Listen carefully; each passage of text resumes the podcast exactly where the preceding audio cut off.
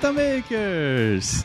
Por aqui Diego Fonseca e sejam muito bem-vindos a mais uma apetitosa dose de boas ideias. Lembra de seguir a gente lá no arroba vitaminica.br no Instagram e também no LinkedIn, busca a gente lá, Vitamínica, que a gente se encontra por lá também. Temos mais conteúdos inspiradores sobre criatividade, inovação e muitos outros que a gente gosta de falar, que transbordam essa vitamina nesses canais. Hoje continuaremos nossa minissérie de cinco capítulos sobre os grandes insights dos últimos eventos de criatividade e inovação em que estivemos. Se você perdeu o último, volta um episódio e ouça desde o princípio para fazer mais sentido. Essa é a pura verdade. Somos bem transparentes com você, pois esse fato abre as portas para você entrar nesse episódio insight de hoje, embora já estivesse vendo tudo aí de fora, pois hoje vamos falar do segundo insight, onde as paredes ficaram transparentes. Então, como se relacionar ou se comportar quando está todo mundo vendo e cobrando coerência, o que fazer para se destacar, quais são as expectativas de quem está do outro lado do balcão. Vocês vão ver tudo isso agora. Mentira, sejamos verdadeiros, só depois da vinheta. Fica aí, que a gente volta já já. Valeu! Vitamina, a sua dose de boas ideias. Bem-vindo, bem-vinda ao Vitamina novamente, por mais que tente disfarçar colocando umas plantas na frente, somente varrendo da porta para fora. Não dá mais. Tá todo mundo de olho em você e suas paredes agora estão ficando transparentes. Eu acho que mais grave que isso, a gente está vivendo hoje uma crise de, de coerência. A pandemia acho que foi um grande exemplo dessa coerência que foi é, que, que, não foi construída ao longo desses dois anos de pandemia que a gente teve, em que pessoas falavam uma coisa e faziam outra, ou faziam uma coisa e falavam outra, enfim, não existia coerência dentro desse ponto, né? E aí o, o interessante é que uma, um pensamento até que o Alex Castro, que foi nossa, no, no, seu livro Atenção, que foi a nossa dica bibliográfica do, do, do Insight 1, volta lá para ouvir, ele diz que nós gostamos de julgar as pessoas e as marcas por suas ações, mas nós sempre queremos ser julgados por nossas intenções, né? E tem aquele exemplo clássico do não foi minha intenção, aquela, a frase clássica do pós-cancelamento, né? Quem me conhece sabe, e etc. É, não, a gente está entendendo hoje que não há mais espaço para levantar bandeira, bandeiras né, que não são suas. É como se a gente tivesse o, o, Faustão falando, abre aspas, ô louco meu, devemos ouvir mais as pessoas, fecha aspas. Um cara que foi né, já conhecido como interromper todo mundo o tempo inteiro. Ou seja, não dá mais para a gente tentar querer agradar todo mundo, trazer discursos em cima do muro sem levantar bandeiras claras sobre o que a gente acredita. E nem querer fazer algo só porque está na moda. Né? A gente teve um episódio é, falando sobre a TikTokização das profissões, né, onde todos os profissionais teriam que estar no TikTok fazendo dancinhas. Então, assim, nada contra as dancinhas, nada contra as tendências, as trends aí que invadem, principalmente via TikTok. Mas o ponto que é importante a gente ressaltar aqui é o seguinte: quando todo mundo resolve fazer a mesma estratégia para se diferenciar, todo mundo continua igual. Então, esse é o ponto que a gente queria abordar e trazer esse, esse alarme para conseguir construir realmente o que faz sentido para você e o que só você pode trazer de diferente. Então, assim, o, é, parafraseando o BBB, o Brasil está vendo e pior, ele está cobrando essa coerência, né? Mas a oportunidade é boa. A gente traz aqui o barômetro da confiança de novo, né? E dentro do, das instituições que mais têm confiança, que o brasileiro tem mais confiança, as empresas e as ONGs seguem em primeiro lugar, né? As empresas é, e as ONGs com pontuações muito parecidas, mas com quase o dobro do governo e com 20 pontos a mais do que a mídia. Então a gente tem uma, uma oportunidade ótima para as empresas continuarem é, tendo esse papel significativo de trazer verdade produzindo é, é, diferenciais competitivos e diferenciais profundos na sociedade é, e que existe uma aposta muito grande da sociedade para que isso aconteça. Mas a barra está cada vez mais alta. Né? Uma pesquisa da Accenture em 2019, falando sobre consumidores de varejo, é, eles é, entenderam que 93% das interações precisam ser excelentes.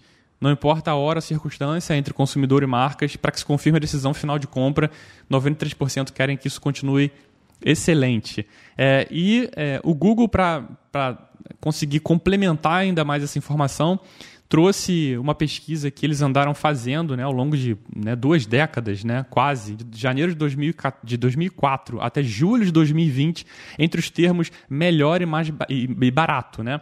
Termos melhor e barato pesquisados ao longo de 16 anos entenderam que, cara, melhor começou a subir vertiginosamente e o barato a cair. Ou seja, não há dúvida que o barato está saindo cada vez mais caro, né? Então, ao longo dos, do tempo, né, vários termos foram utilizados para mascarar algumas atitudes para que você pudesse trazer alguma cortina de fumaça e tentar trazer esses significados para dentro das empresas, né?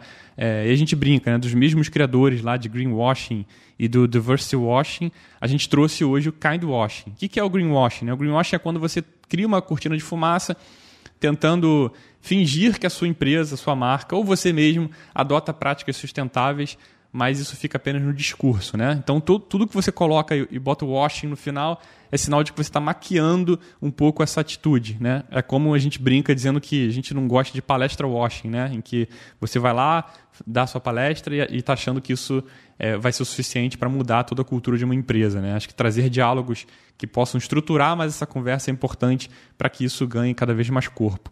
E o diversity washing é quando você tenta trazer a diversidade para dentro da sua empresa, mas na verdade não faz isso de maneira verdadeira. Você faz isso através de discurso. O que antigamente a gente tinha como responsabilidade social, que era uma área de certas empresas que faziam, às vezes apoiavam empresas que trabalhavam sim verdadeiramente é, a diversidade ou a sustentabilidade e que agora não tem mais espaço para isso. Né? Até a, a, própria pauta ESG vem cobrando isso mais é, da governança das empresas. Né?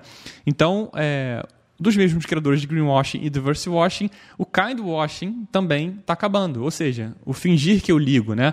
A gente está precisando cada vez mais, no momento que a gente passou, é, está passando, né, de grande é, necessidade de, de empregados, né, de, de colaboradores, precisando de saúde mental, precisando de espaços psicologicamente seguros para serem ouvidos, para participar de novas conversas. É importante que isso também não tenha mais espaço, né? Quer dizer, o Kind Wash não tenha mais espaço, sim abra para espaços cada vez mais seguros para os colaboradores se sentirem parte daquele, daquele processo todo. Ou seja, a teatralidade, o que a gente gosta de falar, né? A teatralidade corporativa chega no seu último ato, sem aplausos, para começar a construir com verdade e autenticidade. Eu vou trazer aqui três, talvez três personagens desse para ilustrar um pouco mais sobre essa construção de verdade. O primeiro que esteve no palco da, da Gramado Summit, um dos eventos que a gente teve, que foi a Verônica Oliveira, se você já conhece ela, né, ou não. É, ela é que está por trás e também pela frente, né, da, da faxina boa, que é até um perfil do Instagram, mas não só isso, mas ela levou, elevou a faxina para, para a frente dos holofotes, né? Uma coisa que sempre foi trazida como backstage. Ela mesma diz que ela mesma diz que quando entrava no LinkedIn, falou: "Ah, cadê, cadê as minhas outras companheiras faxineiras que não estão aqui?"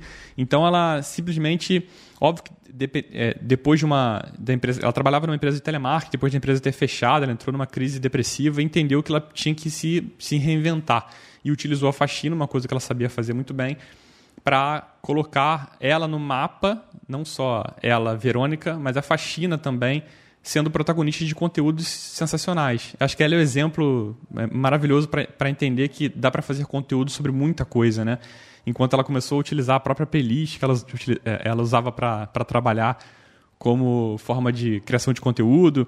Depois, esse processo todo se inverteu, né? As pessoas que, que recebiam ela, né, para ter as suas casas é, limpas.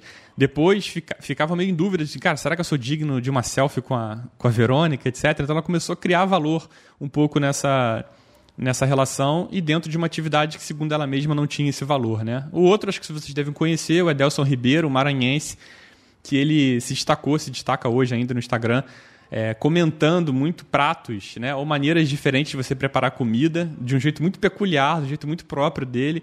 Ele, que inclusive levou ele até o Mestre do Sabor, que é um reality né, de chefes da, da Rede Globo.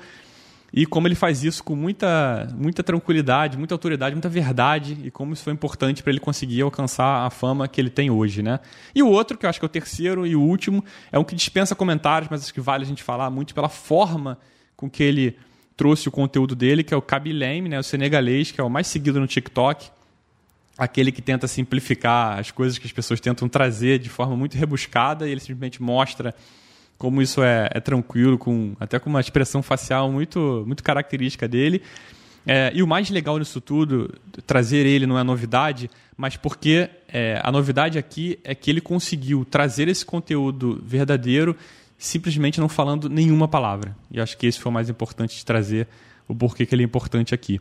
Quando a gente traz isso dentro do universo das marcas, né, para trazer uma coisa que também muito peculiar e acho que foi muito interessante, um gesto que a, que a Airbnb fez há pouco tempo foi de mudar as, a categorização dos seus imóveis, né, dentro da sua plataforma. Ou seja, ao invés de você procurar é, por padrões regulares, né, onde você encontra em qualquer outro buscador é, de, de hotéis e de acomodações, de turismo, por exemplo, eles resolveram ressignificar totalmente a experiência dentro do app deles, né, da plataforma deles, em que eles têm umas 50 categorias em que você, ao invés de procurar por país, por cidade, por estado, você é, trabalha dentro das categorias deles, que vão desde castelos, deserto, design diferenciado, ou UAU, que é a categoria que realmente você tende a ter uma, uma experiência fora do comum. Então, é interessante como você também pode se apropriar do que te faz diferente, do que te faz verdadeiro, do que é a sua essência, para conseguir comunicar isso também para os seus clientes. Né? E talvez um, um exemplo muito interessante de como isso não é, não é suficiente você simplesmente ocupar o lugar de uma marca de autenticidade foi o que aconteceu no McDonald's russo, né? Que eu acho que eu vou até me atrever a falar, mas é o Vkusno e Toxka. Né? Meu russo realmente não está não tá fluente, mas foi essa mudança, né? Por conta de toda essa, essa guerra que está acontecendo entre, entre Rússia e Ucrânia. McDonald's saiu da, da Rússia e aí entrou esse McDonald's russo, né? E aí estava tudo maravilhoso, né? Nos primeiros dias e etc. Então temos poucos meses de, de substituição e já temos queixas de sanduíches mofados e com pernas de inseto dentro da própria venda. O ponto é, não é, não é simplesmente entrar em um lugar, né? ocupar um lugar que já foi criado a sua autenticidade, porque é muito difícil você conseguir fazer isso a longo prazo. Nesse caso aí foi a curtíssimo prazo. E quando isso vai para as redes sociais, a gente tem um exemplo bem legal da BeReal, não sei se você já ouviu falar, é uma rede social que surgiu em 2020, em que ela tem uma, um processo bem interessante. Você posta uma imagem por dia, num horário avulso, que é estipulado por eles, né, pela plataforma, e você tem uma janela de dois minutos para você postar essa foto. Né? Essa foto é sem filtro, não, não existe filtro. E o registro entra é, tanto da câmera traseira quanto da câmera frontal. E você né, simplesmente aperta esse, né, aperta lá o botão e faz o registro dos dois, das duas câmeras e você posta automaticamente essa imagem sem opção de colocar nenhum filtro ou não. As pessoas começam a seguir automaticamente, ninguém mostra os números de seguidores.